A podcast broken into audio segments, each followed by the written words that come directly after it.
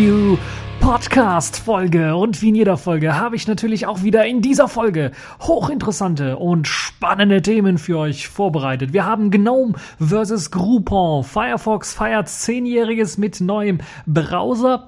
LibreOffice bekommt OpenGL Backend. Future Föhn, die Zukunft von Convergence im Hardwarebereich. Philae landet Kometen auf Kometen.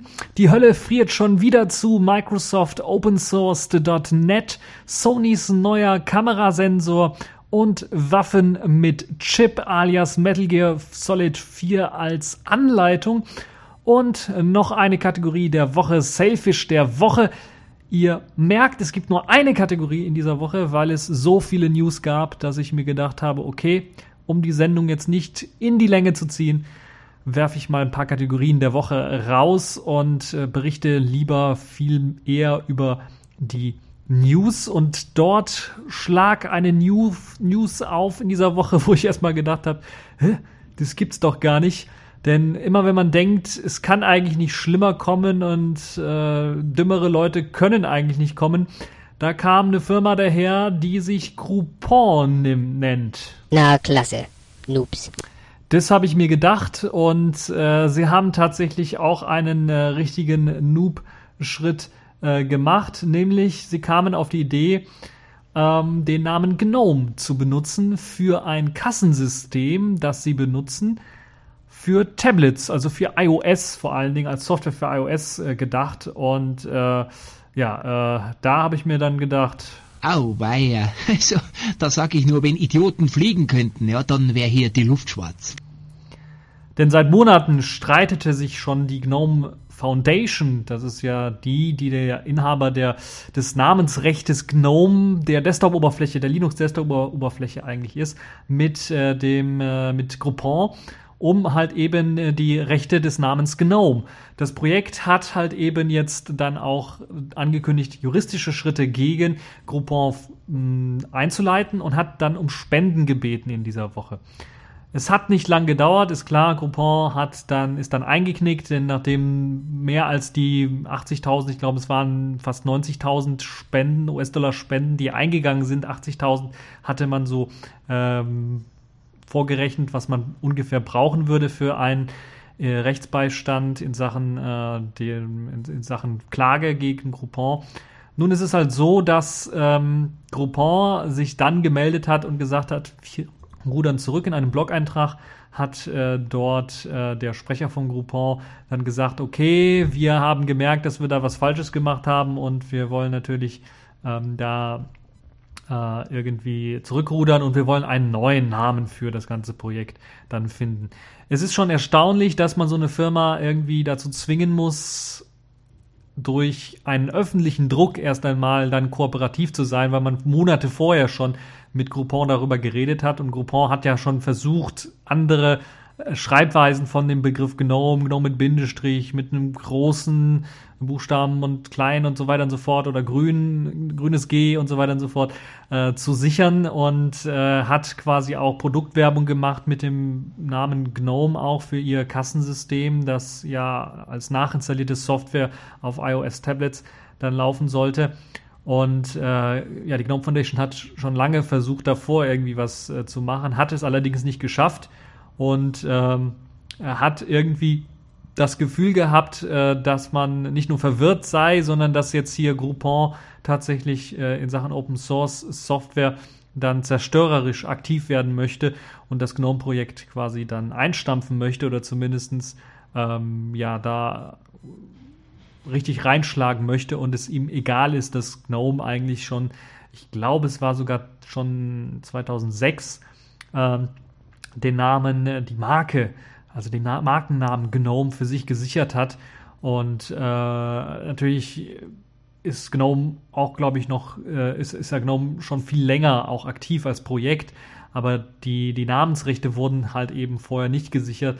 Ähm, und das ist halt also auch ein wichtiger Punkt gewesen. Wenn ihr also mal ein Open Source Projekt macht, äh, ist es sicherlich sehr wichtig, sich dann mal die Namensrechte dafür zu sichern an irgendeiner Stelle, gerade wenn das Projekt äh, relativ berühmt ist. So kann man solchen Streitigkeiten relativ einfach aus dem Wege gehen. Nicht immer, wie man hier sehen kann. Allerdings hat man dann doch schon durchschlagende Argumente. Und wenn man ein Open Source Projekt ist, was sehr beliebt ist, wie hier das GNOME Projekt, ähm, wo ja selbst ich eine Spende an das GNOME Projekt gegeben habe für halt eben diesen Rechtsstreit oder allgemein als, als Spende für GNOME.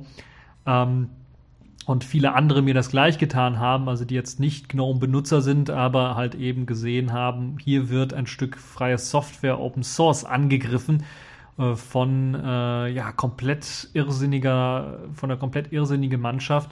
Und da muss was gegen getan werden. Da haben sehr, sehr viele Leute dann zum Spenden aufgerufen und auch selber gespendet. Und das äh, hat dann anscheinend Groupon so beeindruckt, dass sie gesagt haben, okay, wir können uns jetzt nicht so viele Feinde machen, also gehen wir da einen Schritt zurück und wählen einfach einen anderen Namen, was man hätte auch eigentlich sofort machen können oder sogar müssen, wenn man gesehen hat oder die GNOME Foundation äh, einem äh, dann geschrieben hat, wir haben das Markenrecht schon seit 2006 und ihr versucht jetzt ein neues Produkt rauszugeben, das halt eben diesen äh, Namen auch trägt. Das geht nicht.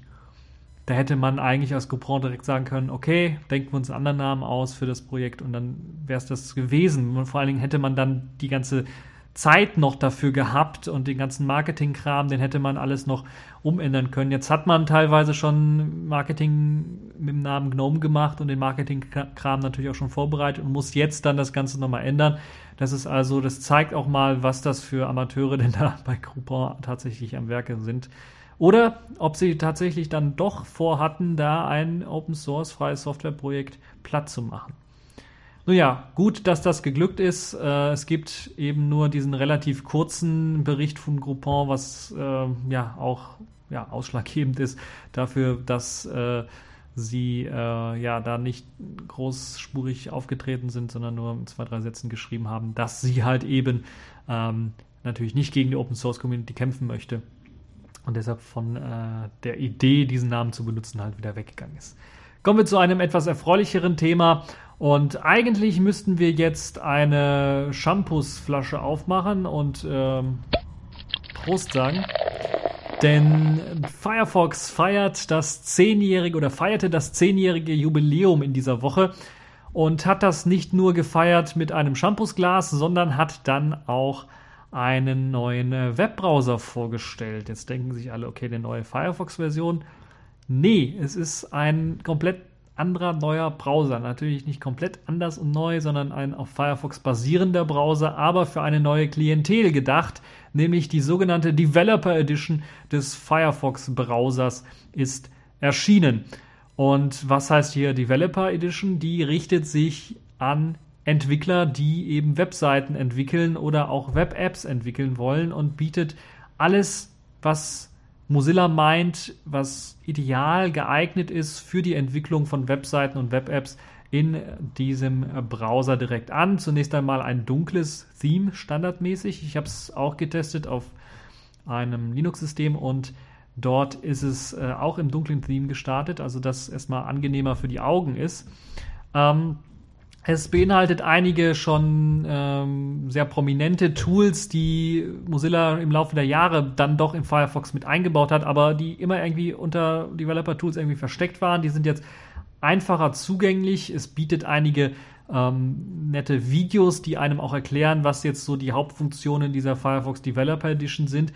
Äh, so wie ich das gesehen habe, ist jetzt nichts Grandioses dabei, was man nicht auf einem normalen Firefox auch nachbauen könnte. Aber hier hat man ein einziges gesammeltes Paket mit all den nützlichen Funktionen und all den nützlichen Extensions für Developer, die eventuell man als Entwickler unter normalen Firefox vielleicht gar nicht erst entdeckt hätte oder die man jetzt erstmal äh, so richtig äh, benutzen kann oder in einer speziellen Version im in der Firefox Developer Edition dann sich anschauen kann. Das ist eine sehr, sehr intelligente und äh, gute Sache und ja, WebIDE, Web Integrated Development Environment, so nennt sich das Ganze, ist mit Bestandteil von äh, diesem ähm, Webbrowser zusammen natürlich mit vielen, vielen anderen äh, Sachen. Und äh, zum Debuggen von Code ist es sogar möglich in Browsern wie Chrome, Android, äh, dem Browser von Android, im Safari oder im iOS ähm, dann äh, halt eben mithilfe von Adaptern dann das Ganze dort auch aufrufen zu können, um halt dann eine Webseite dann äh, für all diese Browser dann optimieren zu können. Hinzugekommen ist natürlich dann auch ähm, Responsive Design Mode, wo man quasi also ich meine, das wäre das, wo man quasi dann eine Firefox OS äh, eine Web-Applikation also quasi entwickeln kann und dann während der Firefox OS Emulator läuft, man einfach mal äh, in dem, äh, in dem Webinspektor einfach mal verschiedene Sachen, Farben oder sowas einstellen kann, mal rumexperimentieren kann und diese Einstellungen, die man dort live quasi übernommen hat, dann auch in den Quellcode des Programmes direkt hinüber kopieren zu können, was sicherlich auch eine sehr, sehr coole Sache ist, so dass die Entwicklung dann äh, noch einfacher ist, weil ich bisher, ähm, ich glaube, nur bei QML hatte ich äh, gesehen, wo man live eine App äh, links laufen hatte oder rechts laufen hatte und äh, daneben halt eben den Quellcode bearbeitet hat und man live sehen konnte, was denn jetzt tatsächlich dann passiert oder wie die, die Bearbeitung des Quellcodes dann sich ausgewirkt hat. Eine schöne Sache, wie ich finde. Äh, alles nicht alles komplett revolutionär oder neu, aber das Bundle, das macht es und deshalb vielleicht interessant für den einen oder anderen, sich das anzuschauen. Ansonsten gibt es auch eine schöne Bilderstrecke auf dem äh, Newsbeitrag zum 10-jährigen von Firefox auf Heise. Dort sieht man die Bilderstrecke von Firefox 1.0. Interessanterweise habe ich dieses Firefox 1.0 Bild, was ich hier sehe, äh, ist glaube ich bis zur Version Version 6.0 oder sowas ist der eigentlich im Grunde gleich geblieben. Da hat sich wenig getan. Natürlich sind da dann auch die, der Schließenknopf ist an die Tabs gewandert. Äh, sowas, so eine kleine Detailverbesserung gab es dann schon, aber ansonsten ist es relativ lange äh, mit der gleichen Oberfläche gelaufen, bis dann halt eben die modernen Oberflächen kamen, das Wegfallen der Menüleiste, das Hinzufügen eines eigenen Firefox-Menü-Buttons, der dann halt eben das Menü äh, komplett geändert hat bis hin jetzt zu diesem Chrome-ähnlichen Hamburger-Menü, was man jetzt aktuell bei äh, dem Firefox äh, dann sieht. Da gibt es also verschiedene neue moderne Oberflächen, die halt eben in dem äh, Firefox dann ähm, hinzugekommen sind. Und dann natürlich auch äh, der mobile Firefox, äh, der sich ja dann auch zum mobilen Firefox OS entwickelt hat. Ähm, das sicherlich auch eine, eine, eine gute Entwicklung. Und es zeigt, dass Mozilla eigentlich in diesen zehn Jahren relativ viel geschafft hat ähm, rund um den Webbrowser Firefox, also den zum einem ein, eigenen Betriebssystem auszubauen, ist dann doch schon grandios. Und das hätte man, glaube ich, damals, als der Firefox rausgekommen ist, nicht äh, gedacht und natürlich auch die anderen Funktionen, jetzt das Web Development und dass Web-Apps so wichtig sind, das hat man vielleicht erahnt, aber äh, so wie das jetzt alles möglich ist und einfach zu bedienen ist, ist sicherlich äh, auch eine grandiose Geschichte. Ja, der grandiose Geschichte zu dem äh, Firefox 10-jährigen äh, nochmal alles Gute an Mozilla und an die Jungs und Mädels von Firefox, vom Firefox-Team, die an dem Firefox Webbrowser gearbeitet haben. Kommen wir zu einem weiteren sehr großen Open Source Projekt, das ja in den letzten Jahren sich vor allen Dingen äh, sehr stark entwickelt hat, nämlich LibreOffice, aus OpenOffice quasi geboren und seit Jahren dann doch jetzt unter den Linux-Distributionen zumindest der Standard. Und jetzt soll ein neues, schlankes Rendering-System für LibreOffice kommen, weil das ist immer noch eines der ja, Knackpunkte. Man hat LibreOffice sehr schnell gemacht, man hat es schlanker gemacht, man hat alten Code rausgeworfen. Ich glaube, Java-Code kommt so gut wie gar nicht mehr vor, äh, was ja immer ein Synonym ist für Langsamkeit von Software. Ähm, und jetzt soll LibreOffice auch ein sehr schnelles neues ähm, Backend bekommen. Und das ist äh, dann äh, richtig, richtig schnell. Und was könnte das anderes sein als OpenGL? So schnell ist keiner irgendwo. Speedy Speedy Bo, von Nogales bis Madero, die schnellste Maus von Mexiko. OpenGL ist ja auch bekannt unter Linux-Systemen zumindest für das Compositing wird es dort verwendet, für, den, für die Fenstermanager Quinn, Metacity oder eben Matter unter GNOME oder viele andere benutzen halt OpenGL als Backend für eben das Rendern von speziellen Effekten.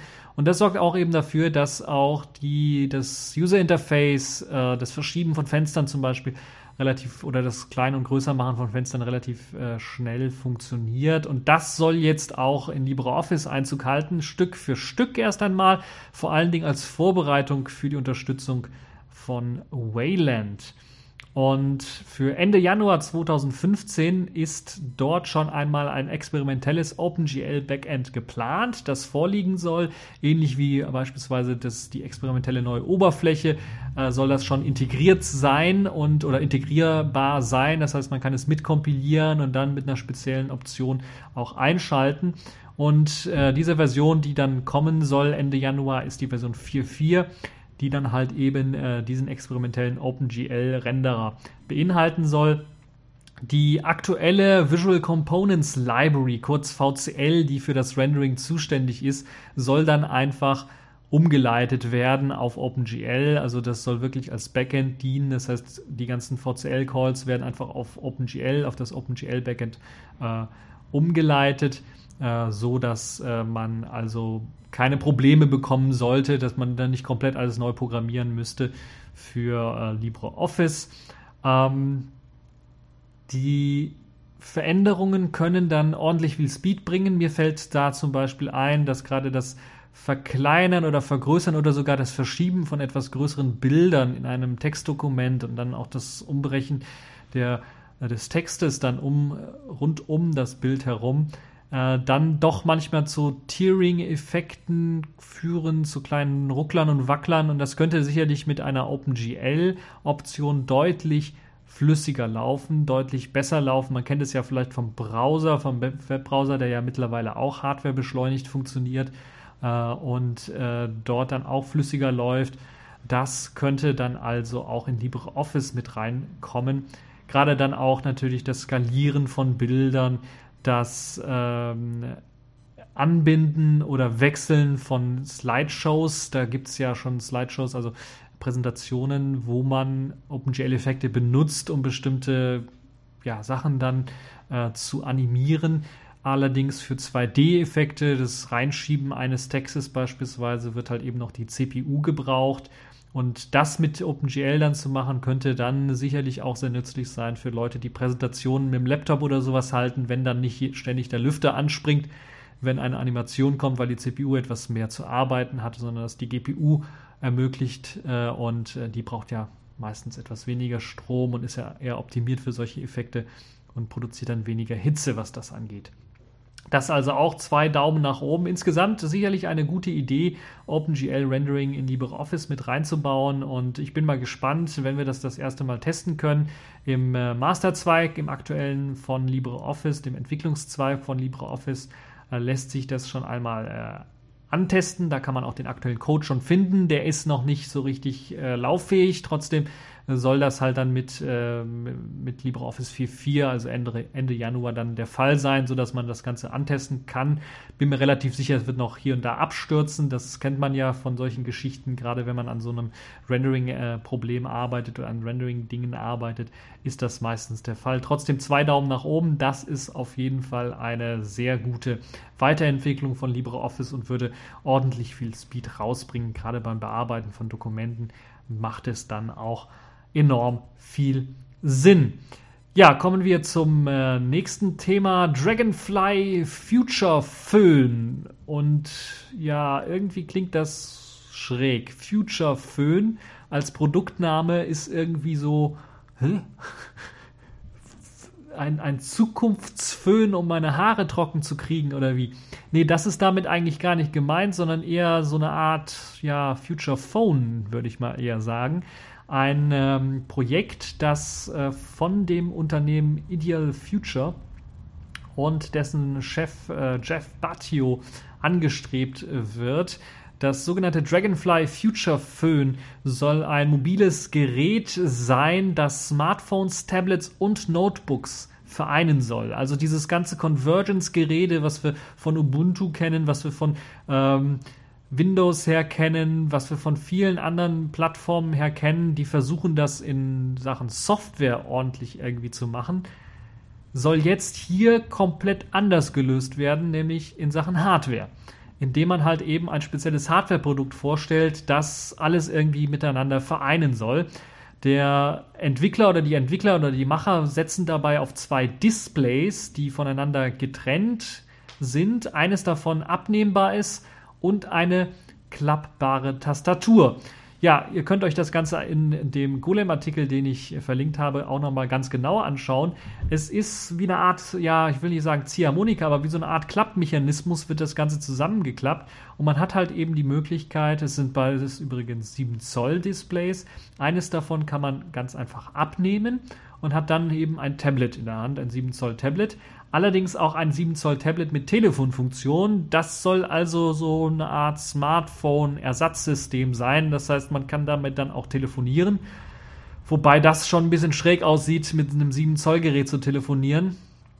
Nun ja, aber wenn wir uns dann jetzt aktuelle Produkte anschauen, die ja über 5 Zoll, über 5,5 Zoll groß sind, 6 Zoll Smartphones heißen, äh, offiziell sind sie natürlich irgendwie Fablets, dann ist, glaube ich, der Sprung von 6 auf 7 Zoll gar nicht mehr so unabwegig. Und ich könnte mir durchaus vorstellen, wenn Leute, die mit 6 Zoll Smartphones oder Tablets telefonieren, die können dann auch mit 7 Zoll ohne Probleme sich auf die Straße trauen und dann nicht schräg aussehen. Nun ja, dieses Future Phone soll eben aus diesen zwei 7 Zoll Monitoren bestehen. Eines abnehmbar und zusammenklappbar das Ganze natürlich. Ihr könnt das also auch so zusammenklappen, dass ihr das eine Display und die Tastatur versteckt und dann nur noch wie ein 7 Zoll Tablet oder wie ein 7 Zoll Smartphone nur noch ein Display quasi auf der Vorderseite habt und auf der Rückseite eine ganz normale äh, Rückseite, wie man sie vom Smartphone oder Tablet her kennt. Und natürlich besteht oder befindet sich auf jedem der Displays eine Kamera, sodass ihr auch die Möglichkeit habt, dann äh, Fotos zu schießen und Skype-Gespräche oder sowas aufnehmen zu können. Und äh, ja, das ist äh, ein Prinzip, das sich Slingshot nennt und äh, das halt eben äh, dann dieses Zusammenklappen ermöglichen soll.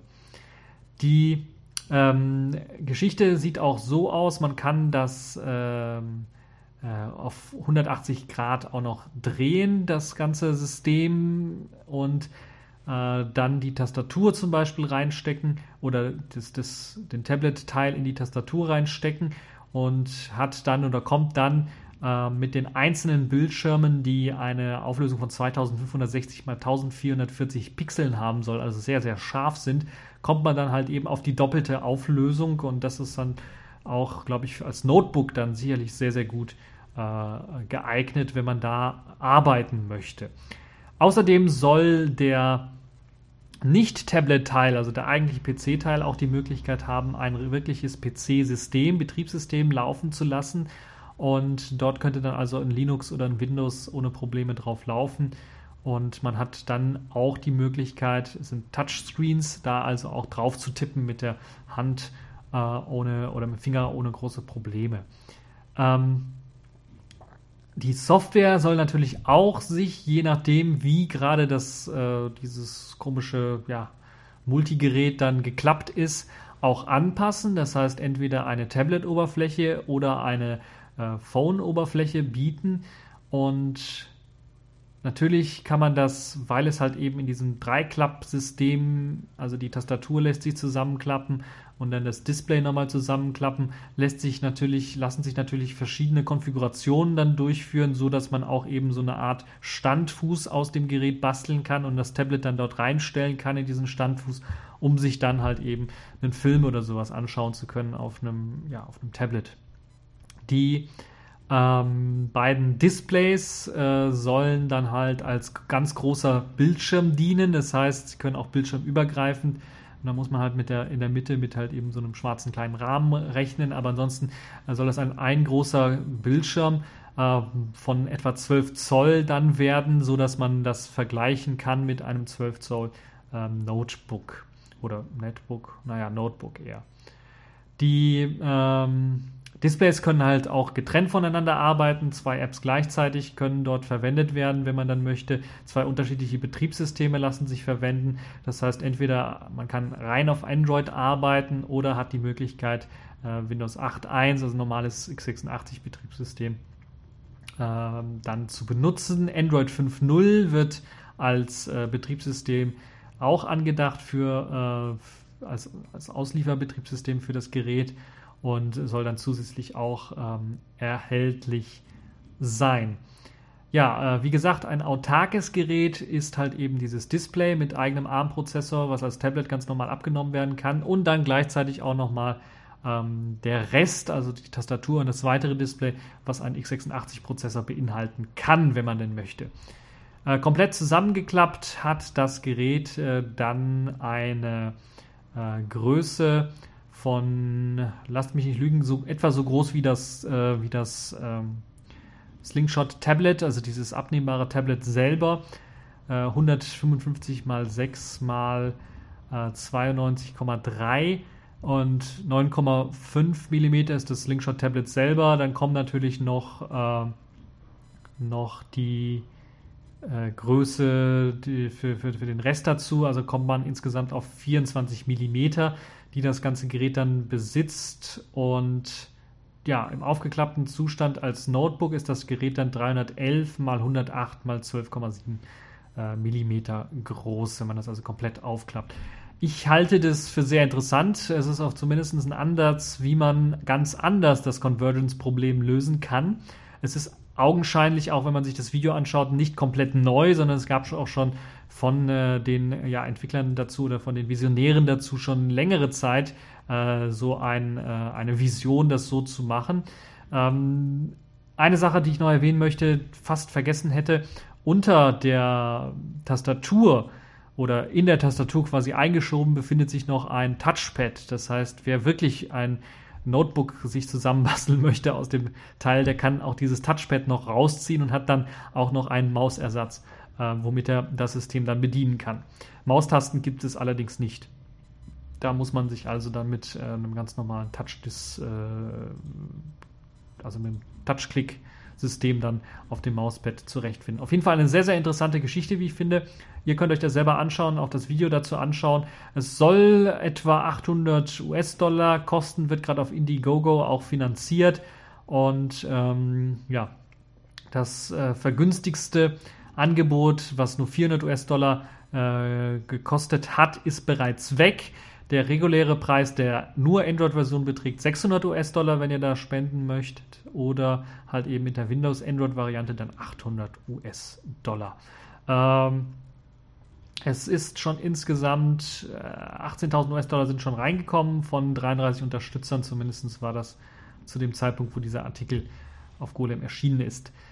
Ja, das also das Future Föhn, eine sehr interessante Geschichte. Nun kommen wir zu einer weiteren sehr interessanten Geschichte in dieser Woche. Ja, man könnte fast schon sagen, ähm, dass ähm, das eigentlich einem erinnert, zumindest ich war leider nicht dabei, aber viele Leute, die äh, sich noch daran erinnern können, das erinnert so ein bisschen an die Mondlandung, zumindestens äh, haben sehr viele Leute ins Internet geschaut an dem Tag zu der Stunde, wo es auch einen Livestream gab, wo man sich das anschauen könnte, nämlich einen allerersten, ähm, ein allererstes ja, Gerät, einen allerersten Satelliten, würde ich mal fast schon sagen, der auf einem Kometen gelandet ist. Und bei so einem Ereignis. Hey, da geht er mir das Messer in der Hose auf. Ist das ein Hammer? Dieser Satellit oder diese, diese Forschungseinheit, die da auf dem Kometen, äh, und äh, jetzt äh, will ich den Namen aussprechen, das ist immer so eine Sache, die mit Vorsicht zu genießen ist, äh, Churyov, Gerasimenko. Ich will das auch nur einmal machen. Auf diesem Kometen ist halt eben äh, diese Forschungs, das eigentliche Forschungslabor oder das Forschungsmodul Philae gelandet so würde ich das jetzt mal sagen. Oder Filet wäre ein bisschen blöd, deshalb Philae gelandet. Ähm, und ja, dieses Forschungsmodul, es war sehr spannend, das sich anzuschauen, in, äh, wie halt eben dann auch, dass wir eigentlich schon seit eben den Bildern, die man auch von der Mondlandung her kennt, ein Kontrollzentrum hat und die haben jetzt nicht so immer direkte Bilder, sondern kriegen nur Daten hinzu äh, zurückgeschickt von dem von der von der Fähre und äh, äh, diesem Rosetta Launcher oder Lander ähm, und ähm, das drauf zufliegen auf den Kometen, das kriegt man noch mit Bildern mit, aber den eigentlichen Landevorgang, das kriegt man nicht so sehr auf Bildern mit, sondern man kriegt dann nur Daten. Ich bin jetzt gelandet, ich stehe jetzt auf dem Kometen oder sowas. Und wie dann der Jubel ausbricht, weil irgendeiner so eine Textnachricht geschickt hat. Äh, und ja, ein sehr, sehr interessantes Projekt, wie ich finde, was ja über mehrere Jahre dann auch gedauert hat, diesen Kometen überhaupt anzusteuern. Und es ist ja losgeschickt worden. Oh, lasst mich nicht lügen, aber es ist schon ein paar Jährchen her. Ich habe jetzt nicht, ich habe es jetzt nicht direkt im Kopf, äh, wie lange es ist jetzt schon rumfliegt, aber es ist schon ein paar Jährchen her, äh, dass diese Forschungsstation des Rosetta losgeschickt worden ist äh, und äh, die Sonde Philae dann vielleicht jetzt gelandet ist. Nun ja, gelandet ist auch ein sehr netter Begriff. Man sieht, man sieht auch einige Fotos, auch vor der Landung, wie dann ein Modul auf, abgeworfen worden ist, das eigentliche Modul, was es da ein, äh, hingeflogen hat bis dahin. Ähm, und man sieht auch die Landezone ungefähr, wo es landen sollte. Es gibt schon erste Bilder von dem ähm, äh, von der Sonde, wie sie dann halt eben äh, tatsächlich dort auch gelandet ist. Und ähm, sehr, sehr nette, interessante Bilder, die man dort sehen kann schon von dem Kometen. Allerdings auch eine Kuriosum, wo so ein kleiner Schreckmoment dann doch gekommen ist. Äh, und das hat damit zu tun, dass das nicht direkt irgendwie vernünftig gelandet ist, sondern es ist erstmal auf den Standfüßen gelandet, hochgesprungen, weil halt eben die Gravitation sehr, sehr gering ist auf so einem Kometen. Und ein bisschen was rumgetaumelt und leider gingen die Harpunen, die sich eingraben sollten in den Boden des Kometen, nicht auf oder haben nicht äh, reagiert äh, und so, dass das, das, äh, die Sonde umgefallen ist. Und so liegt es jetzt irgendwie auf der Seite, die Sonde mit zwei Füßen halt eben noch den Boden berührend und mit dem eigentlichen Sondenteil auch noch den Boden berührend, hat den kleinen Nachteil, dass natürlich die Experimente, die man gedacht hat, die man machen könnte mit Bohrungen und so, die funktionieren natürlich jetzt nicht mehr, wenn es halt eben auf der Seite liegt, das Gerät. Man kann natürlich immer noch ein paar Experimente machen ähm, und deshalb ist es immer noch ein Erfolg, dass es äh, geschafft wurde, dass wir es quasi als Menschheit geschafft haben, auch ein Objekt jetzt auf einem Kometen landen zu lassen. Und das fast präzise, fast fehlerfrei. Das ist wirklich schon äh, sehr, sehr erstaunlich und ja. Ähm, Ihr könnt euch das Ganze durchlesen. Es gibt einen sehr interessanten Artikel, der nochmal diesen Krimi der Landung so ein bisschen äh, versucht zu erzählen oder versucht zu erzählen, was passiert ist nach der Landung und äh, wie lange es dann gedauert hat und mit wie viel Zentimetern pro Sekunde es weiter rumgehüpft ist, bevor es dann wirklich äh, endgültig da gelandet ist, wo es jetzt tatsächlich ist und so weiter und so fort. Das könnt ihr euch alles anschauen. Es, äh, ich weiß gar nicht, ob es den Livestream noch mal irgendwo zu sehen gibt. Sicherlich bei YouTube findet ihr noch einmal ähm, dort die entscheidenden Momente, wenn ihr das Ganze verpasst habt. Äh, ich, ich fand es eigentlich schade. Ich habe eigentlich davon im Fernsehen jetzt also live nichts gesehen, glaube ich. Man musste sich das im Internet als Stream anschauen.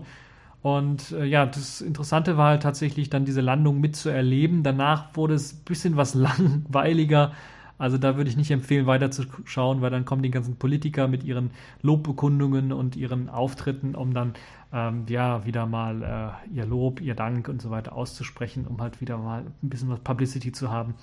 Ähm, nun ja, das äh, kann ich also empfehlen, euch das anzuschauen. Eine sehr interessante Sache. Bin gespannt, was daraus wird, was man dort alles entdecken wird auf diesem Kometen, ob es da auch schon erste Hinweise auf Leben oder sowas gibt.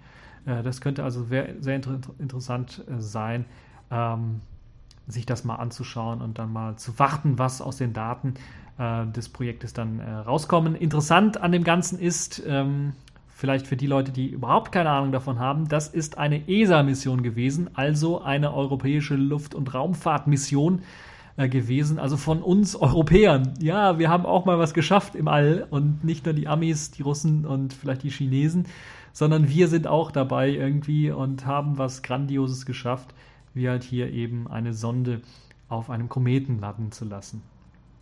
Nun ja, bin mal gespannt, was aus den Daten wird. Auf jeden Fall eine sehr spannende Geschichte ähm, äh, und äh, hat mir Spaß gemacht, das anzuschauen und bin mal gespannt, ob es dann doch so berühmt wird wie die Mondlandung. Ja, ich glaube fast gar nicht, aber müssen wir mal schauen, ähm, wie das dann weitergeht. Ja, kommen wir zum nächsten Thema und äh, das ist ein Thema, wo ich dann fast schon sagen würde, mh, mm, ja, die Hölle friert schon wieder zu, denn Microsoft open sourced jetzt .NET und ja, die Hölle friert zu. Warum schon wieder? Ja, das kennen wir doch schon, die ist schon öfters zugefroren. Hail to the King, baby.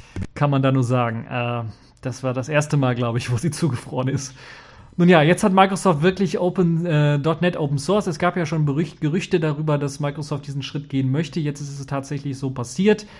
.NET wird Open Source und es gibt einen sehr netten Kommentar äh, von Oliver Dietrich von der CT, ne, von Heise. Äh, weiß nicht, ob er für die CT auch schreibt. Doch, der schreibt auch für die CT der das Ganze kommentiert und äh, er hat, glaube ich, auch schon mal einen Kommentar gemacht, den ich hier verlinkt habe, weil er eigentlich relativ gute Kommentare schreibt zu solchen technischen Themen.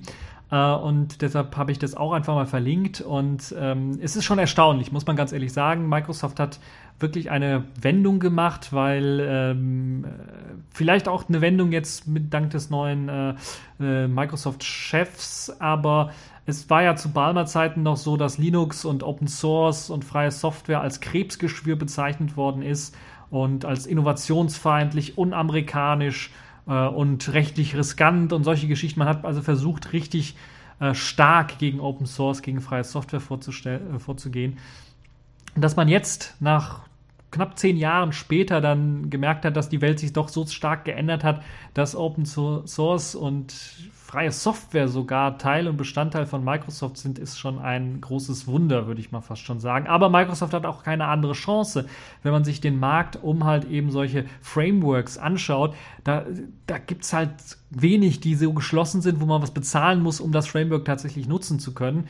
Äh, und da ist es halt, glaube ich, eine fast schon Verzweiflungstat von Microsoft, irgendwie da noch äh, eine Rolle zu spielen. Es gibt Qt, es gibt GTK, es gibt ähm, iOS mit, mit ihrem ähm, Cocoa, glaube ich, heißt es, oder hieß das vorher, wie heißt es jetzt? Ah, ich habe es vergessen. Also es gibt iOS ist dann noch mit dem, äh, mit dem neuen, äh, mit der neuen Scripting-Sprache. Äh, es gibt QML und, und viele weitere Innovationen. Microsoft ist irgendwie auf der Stelle getreten mit .NET. Es war nur für Windows zuständig. Dann kam irgendwie, wurde es da zugepopelt, dass man da auch irgendwie die äh, Windows Phone-Geschichten mitbasteln kann. Und jetzt ist es, glaube ich, so weit, dass äh, Microsoft sagt, okay, wir müssen das jetzt so weit öffnen, dass es auf allen Plattformen als Entwicklungsplattform dann dienen kann. Das heißt im Grunde konkret für Linux zum Beispiel oder auch für OS 10 konkret, weil für OS 10 gab es das ja auch von Xamarian, die, die Mono-Geschichte, dass das jetzt gemerged wird. So habe ich das verstanden, also dass das .NET Framework gemerged wird mit dem Mono-Code, so dass man halt eben ja, ich weiß nicht, ob es dann .NET heißen wird oder ob es dann Mono weiter heißen wird. Also, dass man dann die Möglichkeit hat, halt in Mono oder in .NET Projekte zu entwickeln, die auf Linux laufen, die auf äh, macOS 10 laufen, die auf iOS laufen, die auf Android laufen und so weiter und so fort. Das ist also der große Plan. Hm, hier im Kommentar heißt es, dass es gerade noch rechtzeitig passiert ist, bevor Microsoft mit .NET komplett in der äh, Bedeutungslosigkeit verschwunden ist. Aus meiner Sicht ist es das schon lange. Allerdings muss das nicht unbedingt stimmen, weil meine Sicht ist ja komplett irgendwie auf einem anderen Teich äh, der ganzen Geschichte. So lange weg von Microsoft und äh, so entfernt von Microsoft, dass man das schwer so aus der Ferne richtig beurteilen kann, wie das dann wirklich jetzt aussieht, die Insel, auf der Microsoft sich gerade befindet. Ähm, und da müssen wir mal schauen, wie sich das weiterentwickeln wird, ob .NET Zukunft äh, dann vielleicht immer mehr Verwendung findet, vielleicht auch auf den mobilen Plattformen, dann dort auch auf den Konkurrenzplattformen dann verwendet wird, weil es ja dann auch ein weiteres Angebot ist, um eine, ein Framework zu benutzen, was plattformübergreifend ist. Und da haben wir ja einige Projekte schon, die halt eben das auch schon bedienen. Und da ist halt die Frage, ob sich Microsoft mit .NET dann so absetzen kann davon und ob das Ganze dann funktioniert. Im Microsoft eigenen Universum sicherlich, da werden sicherlich einige Microsoft-Entwickler jetzt sagen, okay, yippie, jetzt kann ich endlich für äh, in .NET auch für iOS und Android vernünftig entwickeln, weil vorher gab es ja auch die Möglichkeit, da hat ja äh, Xamarian halt eben viel reinge Arbeit reingesteckt, gerade bei der iOS- und Mono-Geschichte. Ähm, das ist jetzt eben auch möglich und oder soll zumindest jetzt auch möglich sein. Und da bin ich echt mal gespannt, ähm, wie sich äh, das denn in Zukunft entwickeln wird, ob wir davon überhaupt noch was hören werden. Nun, das ist zumindest äh, so meine Meinung zu dem Ganzen. Ja, äh, kommen wir zu einem weiteren spannenden Thema, wie ich finde. Ein Thema, was wir in Zukunft sicherlich alle irgendwie vielleicht auf unserem Smartphone haben werden, nämlich Sony hat einen neuen Bildsensor entwickelt. Und der könnte wirklich Kameras, ja, ich würde nicht sagen revolutionieren, aber zumindest richtig, richtig stark machen. Und wenn das auf Massenmarkt rauskommt, dann wird es sicherlich als allererstes in den Smartphones von Sony, in den Spitzenklassenmodellen reinkommen, aber dann auch äh, in äh, die äh, Digitalkameras mit einfließen, gerade vielleicht auch Profikameras und so weiter und so fort. Einen äh, neuen Sensor haben sie geschafft, einen neuen Bildsensor, der ganz anders sein soll mit seinem äh, Active Pixel Color Sampling, kurz APCS-Technologie, soll es halt ermöglichen, äh, dass man ähm, ähm, einen Sensor, der nur 2,5 bis 3,8 Zentimeter groß ist, eine Auflösung von 4,85 Megapixeln erreichen soll. Das ist schon mal sehr, sehr großartig. Aber der Trick an der ganzen Geschichte, warum jetzt irgendwie die Farben knalliger sein sollen, mehr Licht dort reinfallen soll, äh, ist halt eben, dass äh, anders als die meisten Sensoren, die man heutzutage hat, will Sony einen Sensor entwickelt haben, der keine drei verschiedenen Schichten braucht, um die Farben Rot, Grün und Blau aufnehmen zu können, sondern nur noch eine Schicht, die alle drei Farben in einem Pixel gesammelt aufnehmen kann. Möglich soll das durch einen elektronischen Filter gemacht werden, der eben über diesen Sensor wandelt und äh, dies halt eben ermöglichen soll. Das würde sicherlich sehr, sehr interessant werden und sehr, sehr mh, mm, viel Speed auch rausbringen. 16.000 Bilder pro Sekunde sollen dann in diesem DCI-Standard äh, möglich sein bei einer Auflösung von 2048 x 1556 Pixeln äh, und halt eben eine Bildfrequenz von 16.000 Bildern pro Sekunde. Und äh, das ermöglicht halt eben äh, nicht nur sehr schnelle Aufnahmen, flüssige Aufnahmen mit einem kleinen Bildsensor, äh, sondern auch dann natürlich die einzelnen Pixeln. Äh, die einzelnen Pixel werden größer und ermöglichen auch eine bessere Qualität bei schlechteren Lichtverhältnissen, wenn man halt eben äh, diesen äh, Sensor mit einbauen könnte.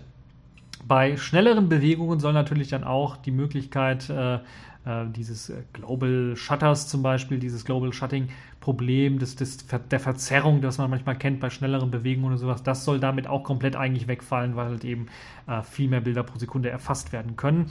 Und das könnte, so sagen zumindest die Experten, in Zukunft in den äh, Spitzenklassen Xperia-Smartphones von Sony äh, daherkommen. Dann natürlich in Kompaktkameras der Luxusklasse auch noch mit eingesetzt werden und sicherlich werden auch andere Hersteller darauf setzen, weil es gibt ja, Sony verkauft ja Sensoren an viele Hersteller. Ich glaube, Samsung benutzt einen Sony-Sensor, wenn ich mich nicht richtig irre.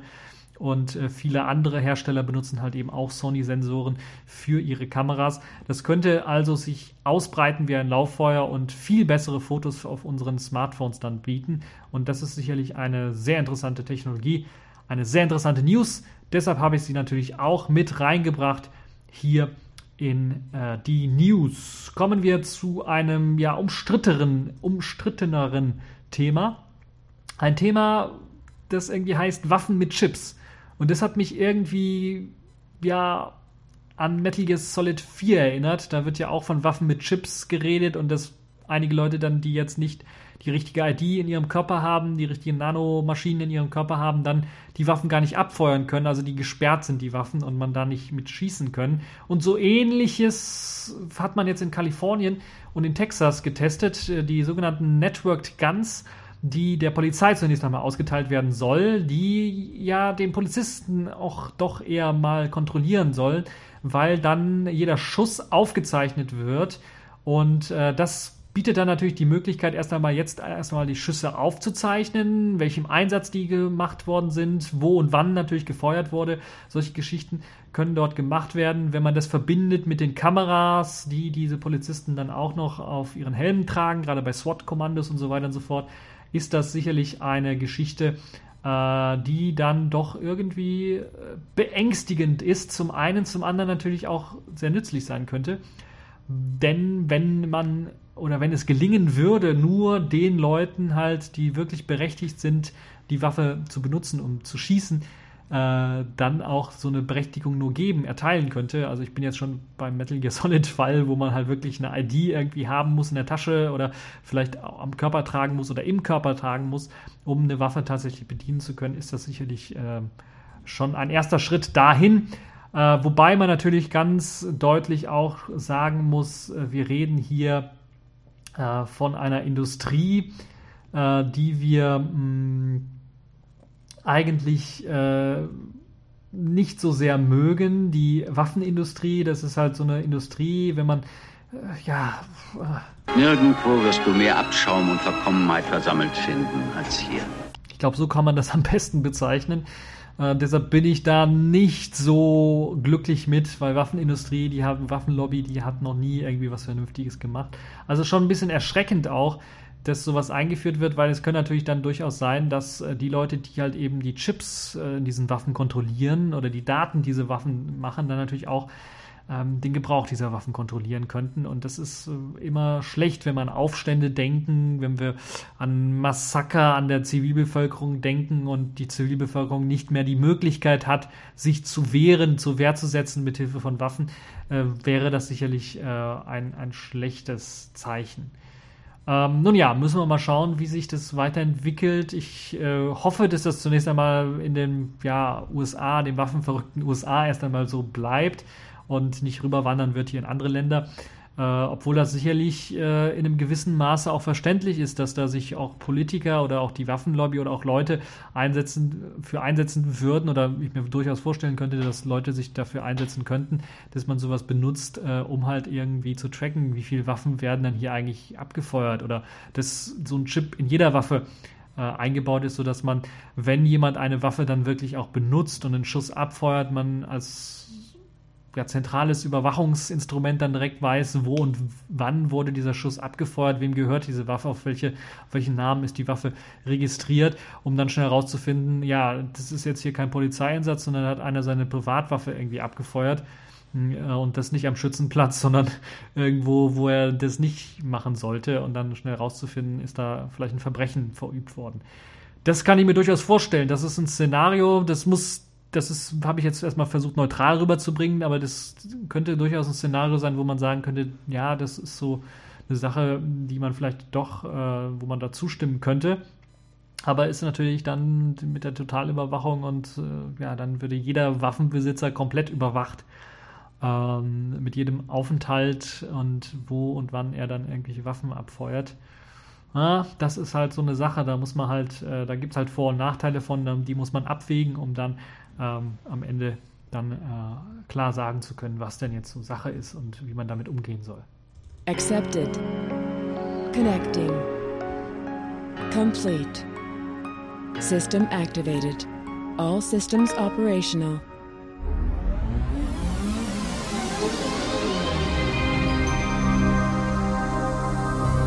Ja, wir sind quasi schon am Ende dieser TechView Podcast Folge angelangt. Es gibt allerdings noch eine Kategorie der Woche, die ich unbedingt erwähnen möchte. Eigentlich auch schon gestartet vorletzte Woche, nämlich das äh, TOKBD.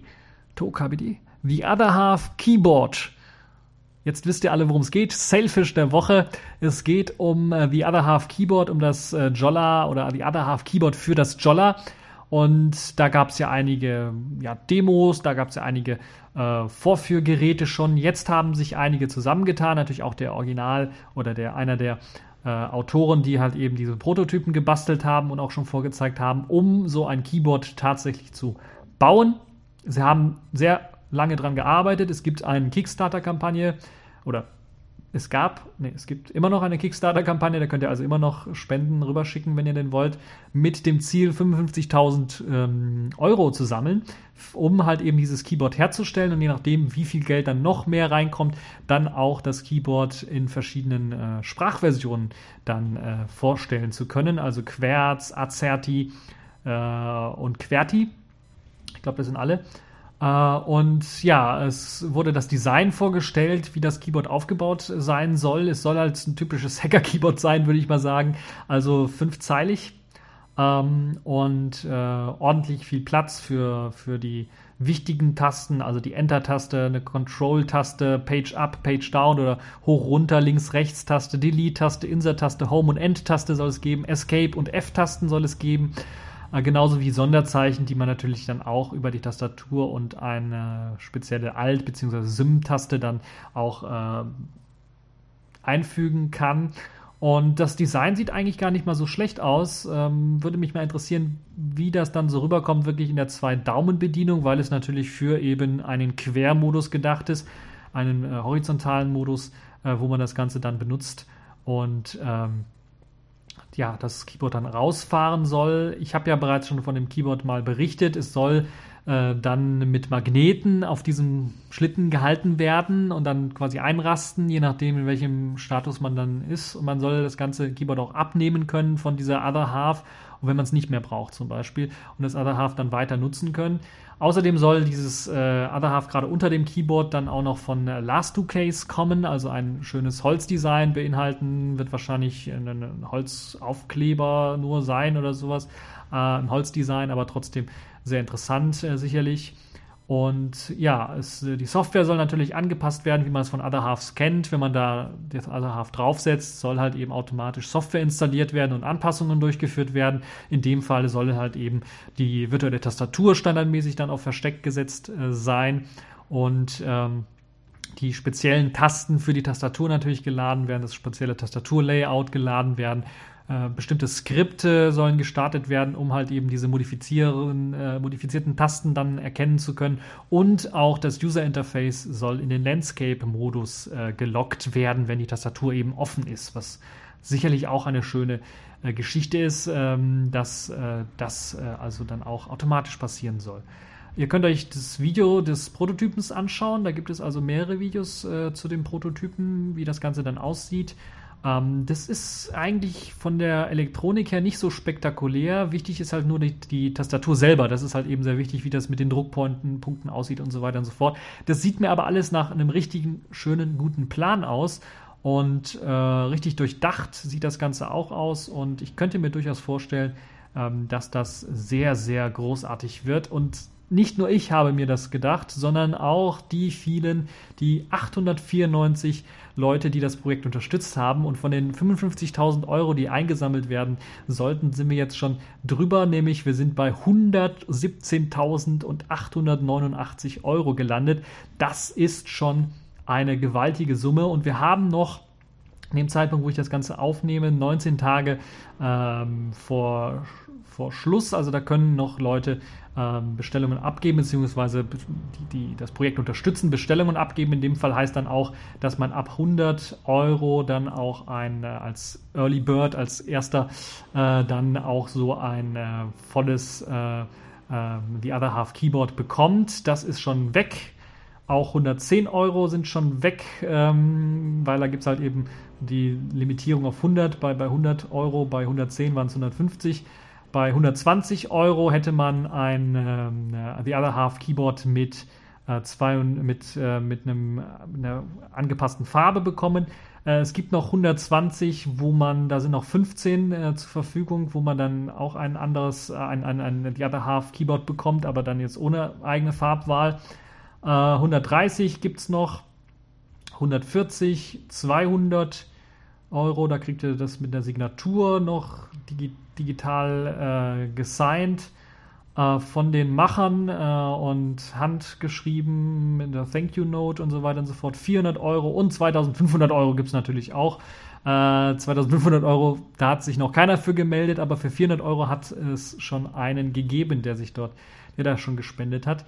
Äh, und 25 äh, Leute, die sogar 200 Euro schon gespendet haben. Also das könnte wirklich, wirklich richtig gut sein. Man muss, und das ist das kleine Nachteil, da bin ich noch nicht zum Spenden gekommen, man muss eine Kreditkarte haben, um bei diesem Kickstarter-Projekt dann äh, auch spenden zu können. Ich habe vorher bei Kickstarter noch nie was gespendet, deshalb war mir das nicht so klar. Aber auf jeden Fall eine sehr geniale Geschichte. Ich könnte mir durchaus vorstellen, dass wenn es noch mehr Spenden gibt, nicht nur eben diese, da vielleicht auch Jolla auf die Idee kommt, ja, mit denen zusammen und den Spenden machen wir vielleicht mal ein größeres Business und verkaufen die vielleicht auch im Shop dann, wenn die Other Half Keyboards dann fertig sind, dass man da eine größere Charge vielleicht von erstellt, nicht nur für die 894 Leute, die das jetzt unterstützt haben, das Projekt, sondern dass man da vielleicht auch eine größere Charge vielleicht herstellt von und äh, das dann als äh, Other Half dann auch einen Jolla-Shop anbietet, sodass man das Ganze dort dann auch äh, kaufen, benutzen kann. Das wäre auf jeden Fall eine sehr interessante Geschichte, weil es wäre dann das modernste Smartphone, also das jüngste Smartphone mit einem,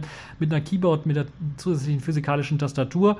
Ähm, das jüngste Smartphone natürlich in dem Sinne, die Hardware selber ist schon was älter und wir wissen alle, BlackBerry Passwort ist ja in diesem Jahr rausgekommen äh, mit, mit einer Tastatur habe ich auch schon berichtet von, mit einer physikalischen Tastatur. Aber trotzdem wäre das immer noch eben äh, von der Tastatur her das jüngste Projekt.